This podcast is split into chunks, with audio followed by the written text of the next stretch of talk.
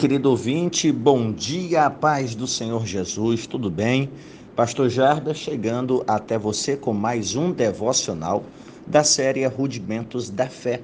Nos dois últimos devocionais meditamos sobre o que cremos a respeito da Igreja de Cristo Jesus. Ainda dentro desse assunto, que em teologia se chama de eclesiologia ou a doutrina bíblica da Igreja, onde se aprende conceitos, missão, ah, outros, outros temas relevantes dentro da eclesiologia. Hoje nós vamos entrar em dois aspectos importantes da tarefa da igreja, que são as ordenanças que estão ligadas à missão da igreja na terra.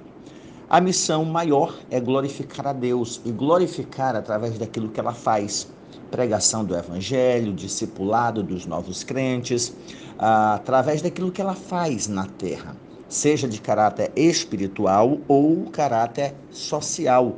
A igreja tem por finalidade maior a glória de Deus e ela glorifica a Deus da forma como ela faz, conforme aquilo que ela executa na terra. E o artigo de número 9 da nossa declaração de fé vai falar do batismo bíblico efetuado por imersão em águas uma só vez, em nome do Pai, do Espírito Santo, conforme determinou o Senhor Jesus. O artigo 9, ele trata sobre o batismo nas águas está atrelado às ordenanças da igreja ou sacramentos, né? Nas igrejas orientais, ocidentais mais antigas, uh, aos sete sacramentos. As igrejas protestantes adotam apenas dois, que é o batismo nas águas e a celebração da ceia do Senhor, ou em latim a Eucaristia, né, que é a, celebração da morte e ressurreição de Jesus Cristo. E dentro das ordenanças, sendo duas ordenanças, que é o batismo em águas e a ceia, o, o ponto 5 da nossa declaração de fé, do capítulo de número 11, vai dizer que nós rejeitamos o termo sacramento e usamos a palavra ordenança. Tanto o batismo em águas como a ceia do Senhor foram instituídos por Jesus para que fossem observados pela igreja. Essas ordenanças não transmitem qualquer poder místico ou graça salvífica, mas são um rito simbólico, universal e pessoal que apontam para as verdades centrais da fé cristã. O batismo e a ceia não produzem qualquer mudança espiritual em qualquer ou em quem deles participa. Esses rituais são de grande valor, pois são ordens diretas de Jesus Cristo. Ele mesmo submeteu-se ao batismo de João então, o batismo é um símbolo de nossa união com Cristo e, ao mesmo tempo, a confissão pública dessa união, enquanto que a ceia é o memorial de sua morte em nosso lugar.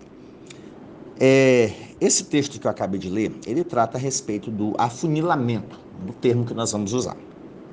Eu, particularmente, não tenho dificuldade alguma de entender o batismo e a ceia como sacramento. Tudo bem.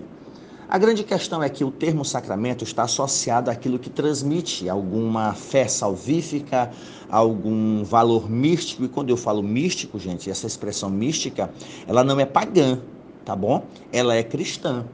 Inclusive, as mulheres na antiguidade que tinham experiências espirituais, elas não eram chamadas de teólogas, elas não tinham cargos eclesiásticos, então elas eram chamadas de místicas. Um, um, um pastor e teólogo ah, que vai trabalhar muito essa questão dos, dos místicos, se você gosta de ler os livros dele, é A.W. Tozer, que vai falar da mística ou dos místicos, que eram pessoas que tinham experiências. Pois bem, o termo sacramento traz a ideia de algo que traz uma certa sacralidade. A pessoa foi batizada nas águas, ou ingeriu os elementos da ceia, pão e vinho, e este ato ele traz um valor sacramental, causa algum efeito místico, algum efeito espiritual. É, há o ponto negativo de não entender isso como sacramento. Ah, você associar a ceia só como memorial faz com que muitas pessoas não entendam de fato a importância. Ah, isso aqui é apenas um memorial. Existem pessoas que, na sua maturidade, podem entender, não, a, a ceia é um memorial daquilo que Cristo. E, e, e meditar profundamente na obra salvífica de Cristo. Outros podem simplesmente ignorar. Já o termo sacramento atribuído à ceia seja no luteranismo, seja em alguns ramos do presbiterianismo, na, na ortodoxia ou no catolicismo, a ideia de que aquele elemento traz a presença real ou física de Jesus faz com que a pessoa tenha uma reação diferente perante os elementos da ceia. Imagina o católico, o ortodoxo, que entende que aquele pão e aquele vinho é, é Jesus Cristo sacramentado. Aquela pessoa que vai ingerir aqueles elementos vai entender que está ingerindo o corpo e o sangue de Jesus Cristo. Consequentemente, a reação dessas pessoas será bem diferente da pessoa que entende que é apenas um memorial. Não, isso aqui é pão, isso aqui é vinho. Não necessariamente na questão do conceito, mas na nossa atitude diante disso. Pare para pensar nas suas últimas ceias. Como você tem se portado? Você tem comido um pedaço de pão? tem ingerido um pouco de suco de uva. E aí? Que valor isso trouxe para a sua vida? Apenas uma tradição mensal? Já ceiei esse mês, mas e aí? Qual o efeito disso na sua vida? Então, a ideia de sacramento traz um conjunto de implicações sacramentais, místicas. O termo ordenança, o sacramento não deixa de ser uma ordenança, porque Jesus instituiu a ceia e o batismo. Batizem, celebrem isso todas as vezes que o beberdes ou comerdes em memória de mim, é uma ordenança. Mas nós também não podemos ignorar a importância espiritual dessas ordenanças na nossa vida, tá bom? Batismo nas águas para nós não salva, é para o salvo. É um testemunho público de fé. Mas há quem entenda que o batismo nas águas tem um valor salvífico, tem um valor sacramental. E no ato do batismo, algum valor místico, algum efeito sacramental acontece na vida daquela pessoa. Nós já entendemos que a pessoa que desce as águas do batismo, naquele exato momento, as águas do batismo não causam nada de espiritual na vida daquela pessoa, porque aquela pessoa já passou pelo processo do novo nascimento, já recebeu o Espírito Santo como habitante da vida dela, já foi regenerada, portanto, o batismo é apenas um testemunho público daquilo que aconteceu na vida dela. Há até teólogos sistemáticos que fazem a simbologia dos passos do batismo, né? A pessoa que desce as águas do batismo, ela desce porque já morreu para o mundo a partir do momento que ela é mergulhada, imergida nas águas batismais, ela foi sepultada para o mundo. A partir do momento que ela volta das águas, ela ressuscitou para Deus.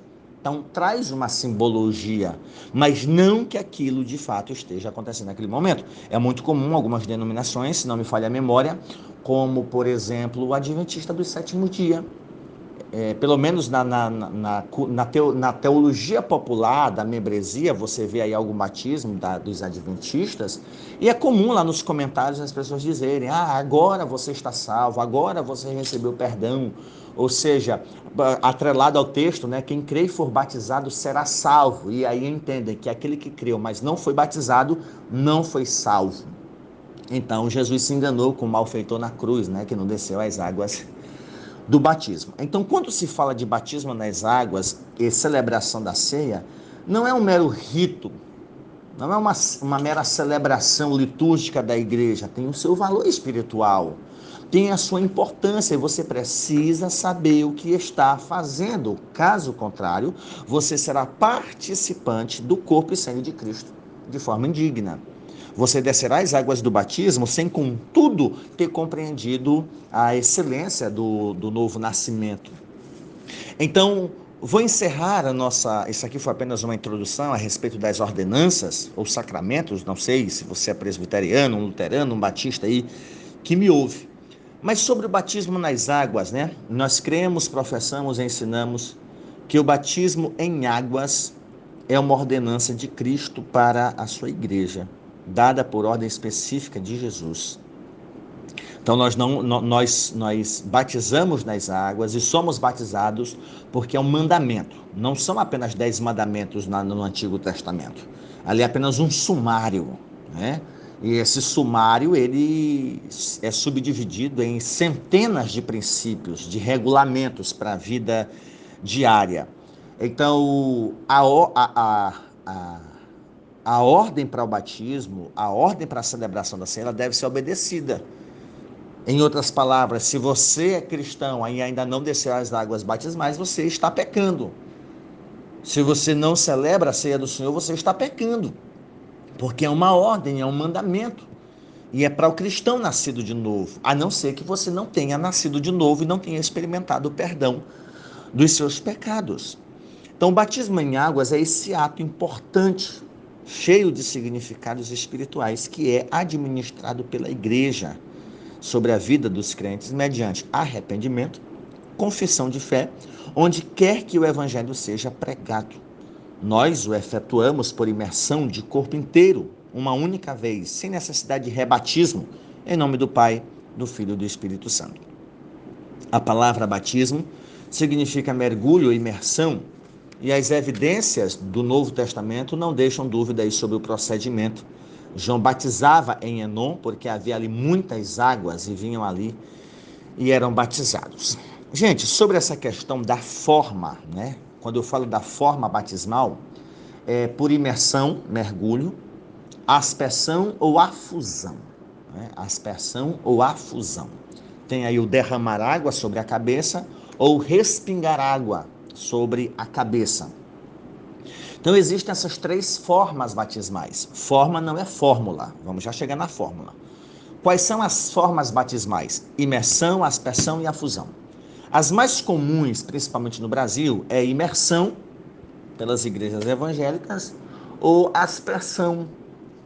Aspersão pelas igrejas mais antigas, como presbiteriana, luterana, batistas é por imersão, enfim.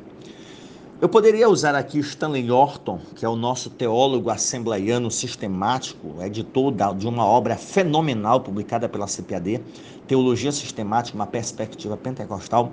Ele vai trabalhar sobre isso e conclui: independente da forma, o batismo deve ser administrado. Se tem muita água, batize por imersão. Se tem pouca água, batize por, por mas não negue o batismo àquele que crê. Em outras palavras, o batismo é bíblico e nós não devemos nos prender à forma batismal. Se você é assembleiano ou você é batista, pois desça as águas do batismo por imersão.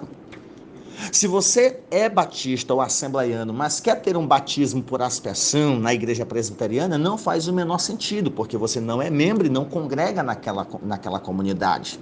Então pare de dar trabalho. Se você é assembleiano, o batismo é por imersão. Mas é batismo, o valor é o mesmo, a forma muda. algumas igrejas ortodoxas é, batizam criança né, e batizam por imersão batiza por imersão, me parece que é a igreja armênia, não estou bem lembrado, e mergulham a criança três vezes em nome do Pai, do Filho e do Espírito Santo. É o batismo. Então, mais valioso do que a forma, imersão, aspersão ou afusão, é o ato do batismo. Com água, muita água, pouca água, mas que o batismo seja administrado.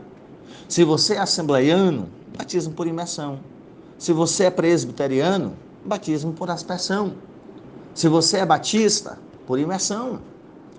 Os adventistas cultivam o hábito do rebatismo, batizar quantas vezes houver necessidade para aquele que se arrependeu dos seus pecados. Não há necessidade disso, tudo bem. Mas eu estou aqui falando para a maioria pessoas assembleianas, porque eu sou pastor assembleiano e esses são meus devocionais conforme aquilo que nós entendemos. Mas o batismo é bíblico.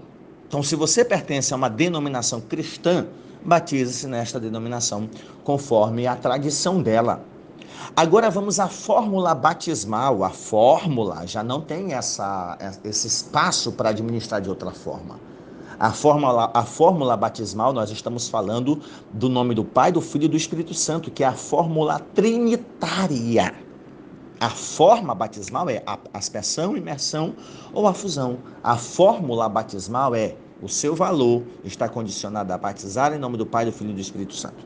Existem as igrejas unitaristas, que batizam apenas em nome de Jesus. Afinal de contas, se eu estou batizando em nome de Jesus, estou batizando em nome do Pai e do Espírito Santo. O problema não é esse. O problema é que essas igrejas unitárias, como voz da verdade, não creem em três pessoas da divindade, não creem na trindade creem numa única pessoa né, e essa única pessoa se apresentou de três modos diferentes. Esse é o problema do unitarismo. Não é um pecado você batizar em nome de Jesus, desde que você creia que existe a pessoa do Pai existe a pessoa do Filho. E a base para essas igrejas é o texto que está lá em Atos, que foram batizados em nome de Jesus. Mas a ordem de Jesus é batizando-os em nome do Pai, do Filho e do Espírito Santo. O que custa seguir a ordem de Jesus? Pastor, pode batizar só no Espírito Santo? Pode, mas para que se tem o Pai, o Filho e o Espírito Santo? Pastor, pode batizar só em nome do Pai? Pode, mas por que se a ordem de Jesus é em nome do Pai, do Filho e do Espírito Santo? Então não há muito o que questionar. A fórmula batismal válida é a fórmula trinitária, em nome do Pai, do Filho e do Espírito Santo. Por fim, batismo não é sinônimo de regeneração. Foi batizado, nasceu de novo. Não, é o contrário. Nasceu de novo, nasci. Então testemunhe isso através do batismo. O batismo não é salvação. Nós somos salvos pela graça mediante a fé. O perdão dos pecados está em conexão com o arrependimento que precede o batismo. E a frase arrependei-vos e cada um de vós seja batizado em nome de Jesus Cristo para perdão de pecados, conforme Atos 2 e 38. Então não entenda batismo, ai, eu nasci de novo. Não, o batismo nas águas é, representa aquilo que já aconteceu espiritualmente na tua vida. Então o batismo é o testemunho público, por meio da obediência dessa ordenança divina. É um ato de compromisso, de profissão, de professar a fé. É um ato público em confirmação. Eu poderia dizer da seguinte maneira: é, conversão, conversão, consolidação através do discipulado, né? E aí você tem a, a solidificação por meio do batismo. Finalizando, a respeito do batismo infantil, né, o porquê que as igrejas evangélicas, ah, não necessariamente as protestantes históricas, mas porque algumas denominações não batizam, não batizam crianças. Nós, enquanto assembleianos, nós não aceitamos nem praticamos o batismo infantil por não haver exemplo de batismo de crianças nas escrituras e por não ser o batismo um meio de graça salvadora. Né? A criança vai se batizar porque ela pode ser salva mediante a fé dos pais, conforme ensina ramos do catolicismo. Ou sinal né, do selo da aliança que substitui a circuncisão dos israelitas. Uh, eu conversei com um pastor metodista, ele disse: não, a criança é batizada porque ela é inserida na membresia da igreja. Ah, tudo bem, interessante. Outros entendem que substitui a circuncisão. Os que defendem a ideia de que há exemplos bíblicos é, por exemplo, a casa do carcereiro e outras casas que foram batizados ele e a sua casa. O que é que garante que naquela casa não havia crianças? Tudo bem, é, não é um, um, um fundamento explícito, mas é algo implícito. Mas diante do silêncio da Escritura, nós preferimos não fundamentar um dogma ou fundamentar uma doutrina. Então, as crianças em estado pueril, não preenchem esses requisitos né, de arrepender-se, de ter consciência de pecado. É, sobre a circuncisão, o pensamento cristão bíblico é: em Cristo Jesus, nem a circuncisão, nem a incircuncisão tem virtude alguma, mas sim o ser uma nova criatura. Isso está em Gálatas 6,15. Então, nós cremos e ensinamos que o batismo é apenas para os que, primeiramente, se arrependem dos seus pecados e creem em Jesus, sendo também necessário pedir para ser batizado. Né? conforme o texto de Atos 8, quando o eunuco pede para Filipe. Assim, os candidatos ao batismo precisam exercer o arrependimento e a fé. E o Novo Testamento mostra o batismo posterior à fé. Isso é visto no dia de Pentecostes, na campanha evangelista de Filipe a, a, a Samaria. A pessoas que creram em Jesus Cristo depois foram batizados nas águas, tanto homens como mulheres. Então, o texto não vai fazer referência aqui às crianças, então esses fatos não deixam margem para o batismo infantil. No entanto, adotamos a prática da consagração de crianças, que é uma verdade contida tanto no Antigo quanto no Novo Testamento, tendo como exemplo o próprio Cristo Jesus, que foi apresentado no templo, né? e na, na idade adulta desceu às águas batismais. Para todos os efeitos, meu querido ouvinte, o batismo é bíblico, é para crente, é para salvo. Se você ainda está naquela onda, eu não vou me batizar, porque se for para me batizar e viver de forma errada eu não vivo, é, tudo bem, você está certo. Mas em outras palavras, você está dizendo que você está vivendo uma vida errada. Então, o correto não é eu não vou me batizar para viver uma vida irresponsável. O correto é eu vou tomar vergonha na cara, vou me arrepender dos meus pecados, vou buscar o perdão de Cristo Jesus e vou descer as águas do batismo e viver uma vida de compromisso com a ajuda do Espírito Santo. Tome cuidado com esse senso de justiça ah, que é engodo de Satanás. Ah, se for para ser um crente como muitos são, eu não vou. Você vai para o inferno da mesma forma como esses maus crentes. Então, encare esse senso de justiça humana e vença né, esse engodo e entregue-se a Jesus Cristo e receba perdão dos seus pecados. Você pode dizer amém?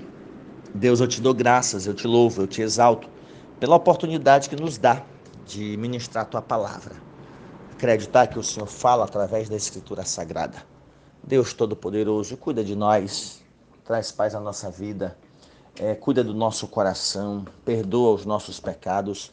Ajuda-nos, Senhor, a crer a cada dia na verdade da Escritura e a nos, arrependermos continuamente dos nossos pecados. Senhor, sara a nossa vida, sara a nossa alma. Pai Santo, dá-nos a luz do Teu Espírito Santo para vivermos conforme o Evangelho de Cristo Jesus, o nosso Senhor. É a oração que nós a te fazemos no nome de Jesus. Deus te abençoe, meu querido ouvinte, até o nosso próximo devocional.